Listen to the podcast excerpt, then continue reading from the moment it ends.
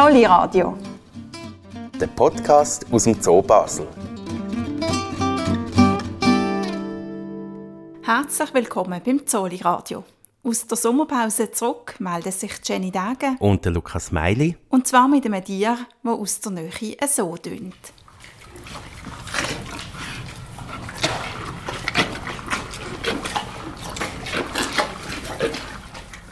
Es ist das Panzernashorn Quetta, wo gerade von der Aussenanlage in seinen Stall hineingekommen ist und genüsslich eine Portion Futterpellets frisst. Um die eindrücklichen Panzernashörner geht es heute in der ganzen Sendung. Sie sind seit 1951 im Zolli daheim und sind beim Publikum enorm beliebt. Ein ausgewachsenes männliches Panzernashorn kann über zwei Tonnen schwer werden. Die Weibchen sind mit rund 1,6 Tonnen ein bisschen leichter und obwohl die Tiere recht behäbig aussehen, können sie bis zu 60 Stundenkilometer schnell rennen. Der Zolli haltet, wie gesagt, Panzernashörner. Es gibt aber auch weitere Nashornarten wie die Breitmaul- und Spitzmaulnashörner, Java-Nashörner und Sumatra-Nashörner. Wenn man hier im Zolli etwas zu diesen Tieren wissen will, dann führt kein Weg am Roland Schweitzer vorbei. Seit 26 Jahren ist er Tierpfleger im Zolli und schafft seitdem auch mit Panzernashörner. Er kann uns ganz sicher die Frage beantworten, die einem bei diesen Tieren unweigerlich als erstes in Sinn kommt. Warum haben die Panzernashörner eigentlich ein Horn?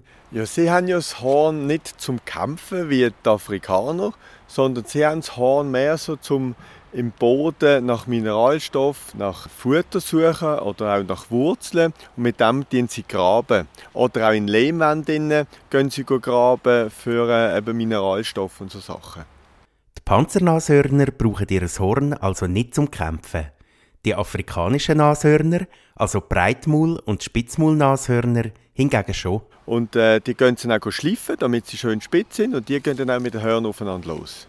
Die Panzernashörner, also die, die wir hier im Zolli haben, brauchen das Horn also lediglich zum Graben. Beobachten kann man das im Zolli allerdings nicht.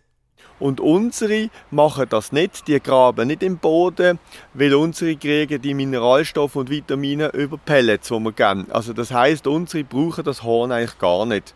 Darum haben die Nashörner im Zolli auch ein Horn, das grösser ist als bei denen in der Natur. Wegen dem sehen bei uns die Hörner auch so, gehen nicht in so eine schöne Spitze, sondern sie wachsen eigentlich wie gerade auf und behalten die Breite, die sie haben. Und fangen dann auch mit der Zeit abbröckeln, weil das Horn nicht gemacht ist, um grosse Hörner zu werden mit Spitz. Bei Nashörnern in der Natur ist das Horn nämlich nur etwa 20 cm hoch und stumpf. Es wird durch den täglichen Gebrauch nämlich immer von neuem abgenutzt.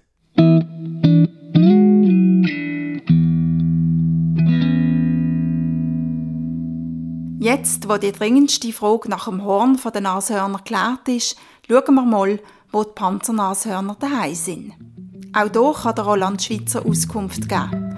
Er ist die Tiere nämlich schon mal in ihrem Herkunftsland besuchen.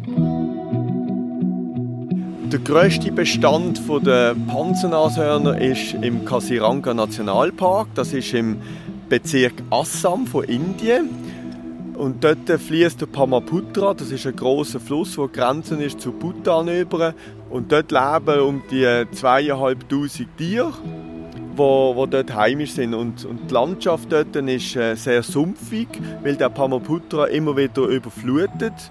Es hat Schilfgras dort, es hat Tümpel und in der Regenzeit ist sowieso dann alles überschwemmt. Und das ist eigentlich ihr Lebensraum.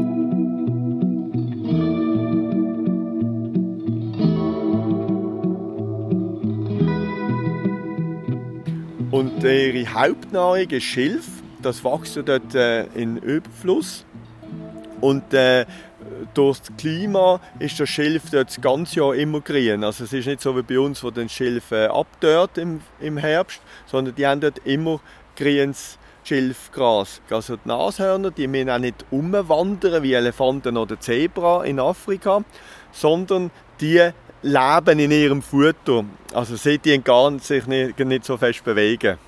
Weil die Panzernashörner in der Natur auf einem sumpfigen Boden leben, wo ganz weich ist, braucht es auch im Zolli einen weichen Boden. Dafür hat es auf der Anlage und im Stall Holzschnitzel, die gut federn. so tun den Panzernashörner sicher die Füße nie weh.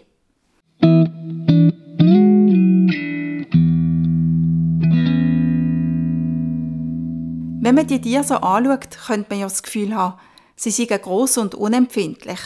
Aber das stimmt nicht. Sie haben sehr empfindsame Fußsohlen und auch durch ihre Haut spüren sie jede Fliege. Weil das, was aussieht wie ein Panzer, ist eine bis zu 4 cm dicke Muskelschicht, die nur gerade eine 1 mm dicke Hornhaut drüber hat. Wenn sich ein Panzernashorn also verletzt, dann blutet es durch die dünne Hornhaut durch sehr schnell. Dass ihre Haut aussieht, als wäre es Platte, das hat einen anderen Grund, wie der Roland Schwitzer erklärt. Die Falten, die man sieht, das sind eigentlich Scharniere, weil die Haut, die sie haben, die ist nicht so beweglich wie unsere Haut. Das ist eigentlich wie ein Brett. Und wenn sie die Falten nicht hätten, könnten sie sich nicht bewegen, dann wären sie stief. Und dank diesen Falten können sie sich bewegen.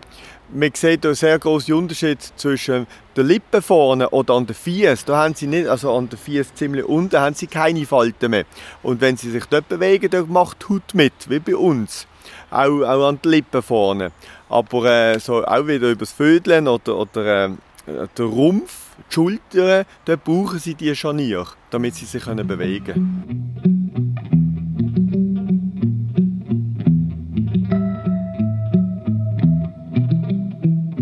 Wenn der Roland Schweitzer mit den Panzernashörner am Schaffen ist, dann macht er das im geschützten Kontakt. Das heißt, er kurbelt verschiedene schwere Stahltore auf und zu und weist den Nashörner so den Weg. Zum Beispiel von der Aussenanlage in Stall innen. Trotz der Distanz zwischen dem Tierpfleger und den Nashörner sind die Tiere aber sehr an ihn gewöhnt und hören sogar auf ihre Namen. Quetta! Quetta! Im Moment sind es fünf Tiere, die hier im Zolli sind. Die beiden Nashornkühe Quetta und Shakti mit ihren Jungen Tarun und Tikan und der Nashornbull Puri. Dass es im Zolli gerade zwei Junge hat, ist kein Zufall. Der Zoo Basel ist international eine wichtige Kapazität in der Panzernashornzucht.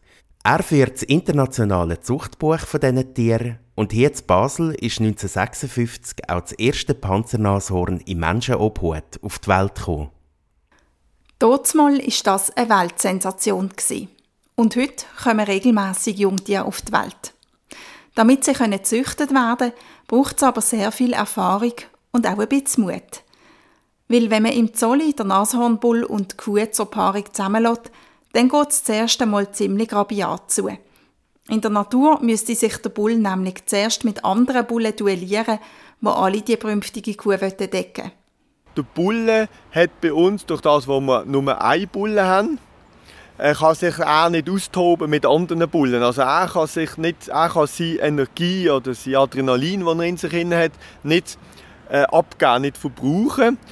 Wegen dem lassen wir sie zuerst nur am Gitter zusammen und dann donnern die Bullen ins Gitter rein, segeln wieder weg und so probieren ein bisschen zu Miet machen. Und wenn wir sie dann zusammen dann äh, geht der Bulle zuerst auf die Kuh los. Dann werden Runden gesegelt, sie schreien sich an und dann gibt es richtige Kämpfe. Das geht so eine halbe Stunde und dann äh, wird miet. Und dann fängt er vorne liegen und sie tut dann immer noch Pfeifen und machen und sie tut ihn dann perzerzeln. Also sie geht dann zu ihm und tut ihn schlecken und macht und da. Und dann kann das mehrere Stunden gehen, als der einfach dort liegt und, und sich verwöhnen lässt und einfach so da liegt. Und dann auch merkt, wenn die letzte Stunde anbricht von diesen 24 Stunden, dann steigt er auf, äh, geht auf sie drauf und deckt sie. Weil der Zolli schon so lange Nashörner züchtet, weiß man da langsam, wie sich die Tiere verhalten. Und dass einem das nicht beunruhigen muss, wenn zuerst gekämpft wird und es dann relativ lang nicht vorwärts geht. Wenn 16 Monate nach der Paarung ein junges Nashörnchen auf die Welt kommt, dann ist die Freude jedes Mal riesig. Weil so eine Geburt ist natürlich immer wieder aufs Neue etwas Wunderbares und sehr eindrücklich und einfach etwas Wunderschönes.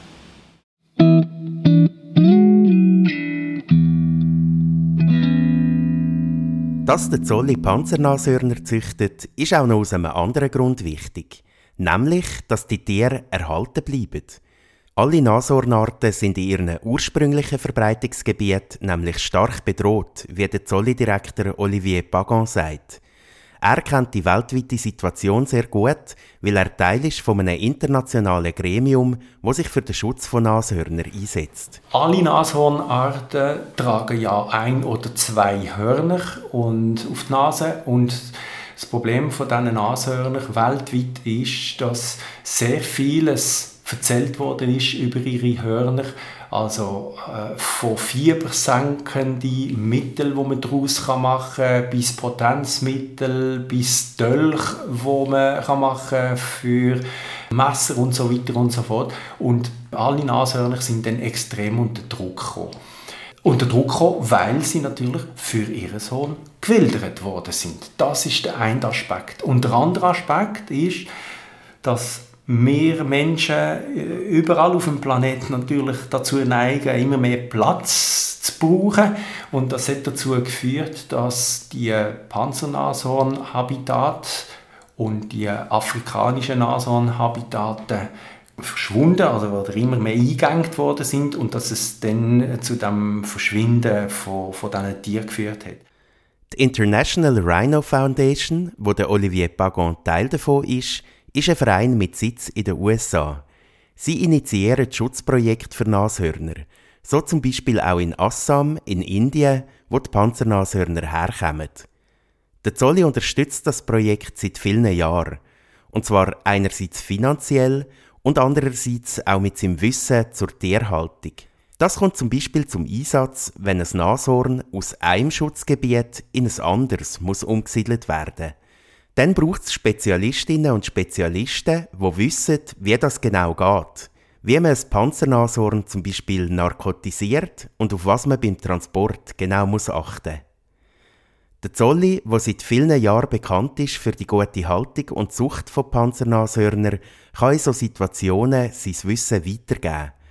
Und weil er auch das internationale Zuchtbuch der Panzernashörner führt, ist er für so ein internationales Gremium ein wichtiger Partner. Und die Bestrebungen der International Rhino Foundation, die Tiere zu schützen, tragen offenbar Früchte, wie der Olivier Pagan sagt. Die erfreuliche Nachricht ist, dass in den letzten zwei, drei Jahren. Erstens die Wilderei zurückgegangen ist, sie ist immer noch da, aber zurückgegangen ist, und zweitens die Translozierungen zwischen den verschiedenen Nationalparks, die es gibt, sowohl in Asien wie auch in Afrika, dazu geführt hat, dass man äh, nicht mehr alle Eier im gleichen Korb hat, sozusagen, sondern die Tiere wirklich besser verteilt sind.